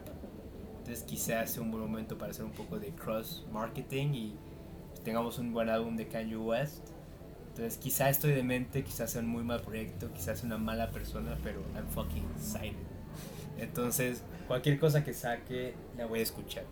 Y ustedes lo saben porque estábamos juntos cuando salió Live to Yourself. ¿Se acuerdan? Estábamos en Oasis Coyoacán y íbamos a comprar nuestros boletos para ver Avengers 9. Les dije como, esperen, esperen. Y nos juntamos y escuchamos juntos Live to Yourself. Y nada más me la pasé hablando la primera parte como el beat estaba muy muy padre. Y luego Kanye empezó a decir Poopity Scoop. Y me sentí like a, like a doofus.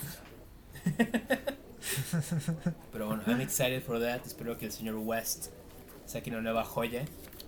Y ahora, mi segunda cosa por la que estoy emocionado, que ahora sí no tiene nada que ver con nuestro podcast, es Cal Kuzma.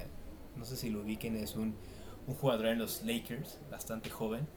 Acaba de firmar, una extensión de 40 millones por 3 años. Y es un jugador que me cae muy bien, o sea, creo que es muy bueno. Las últimas dos temporadas ha dejado un poco que desear, pero cuando entró como rookie tenía gran potencial, sobre todo defensivo. Y creo que esta es la, la temporada en la que puede probar que es un jugador que vale la pena tener en la rotación de un, un futuro campeón de la NBA. Entonces, sé que los Lakers van a poder ganar este campeonato. Yo podría apostar, de hecho, el Lock of the Year de este podcast en deportes es que los Lakers van a ganar back-to-back championships en 2021. Pero me gustaría ver a Cal Kuzma demostrar que es un jugador que vale la pena tener en rotación en un equipo campeón. Y creo que tiene las herramientas para hacerlo.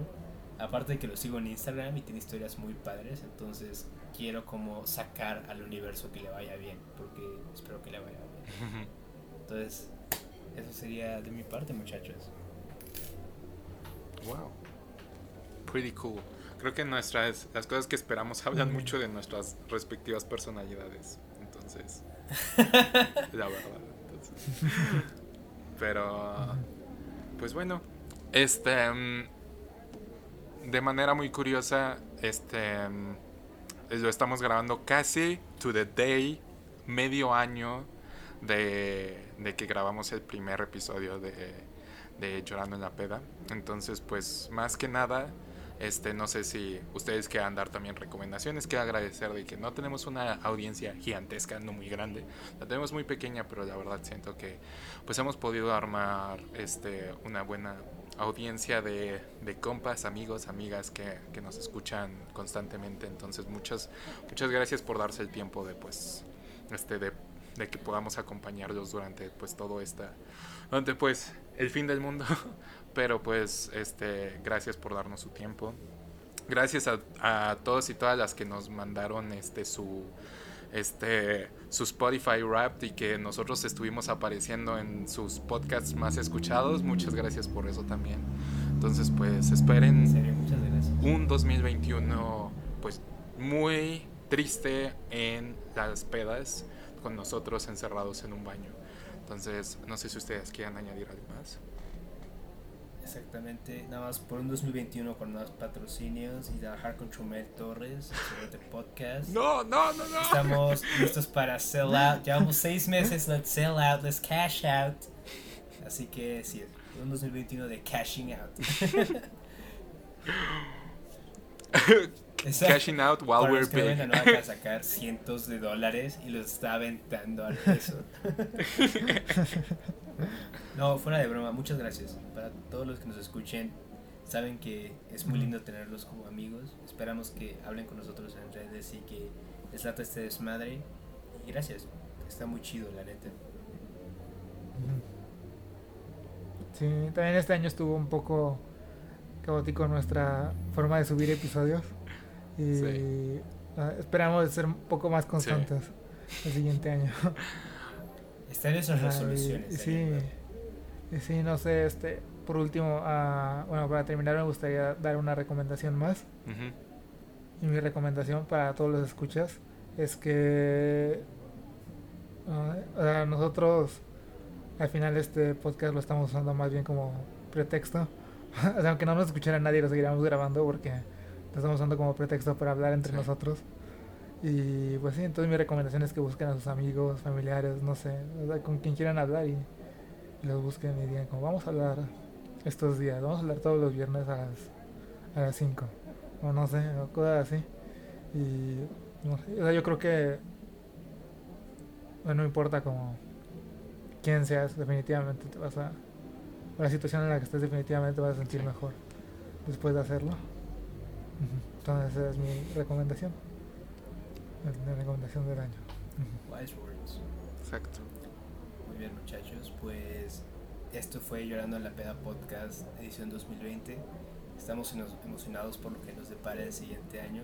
Como siempre, fui Roberto García, su futuro abogado de defensa, acompañado por mis dos entrañables amigos de la infancia, Anuar González, a.k.a. el mayor fan de Paul Thomas Anderson del Valle de México, y Sergio Odelo, debatiblemente the best lookalike de Timothy Chalamet de Linda. Top 5. Uf. Gra- Thanks for, gracias por eso. I can die now. Entonces, sigan nuestras redes, Llorando Podcast, we love you guys y los queremos un chingo. Nos vemos el siguiente Bye. año. Adiós.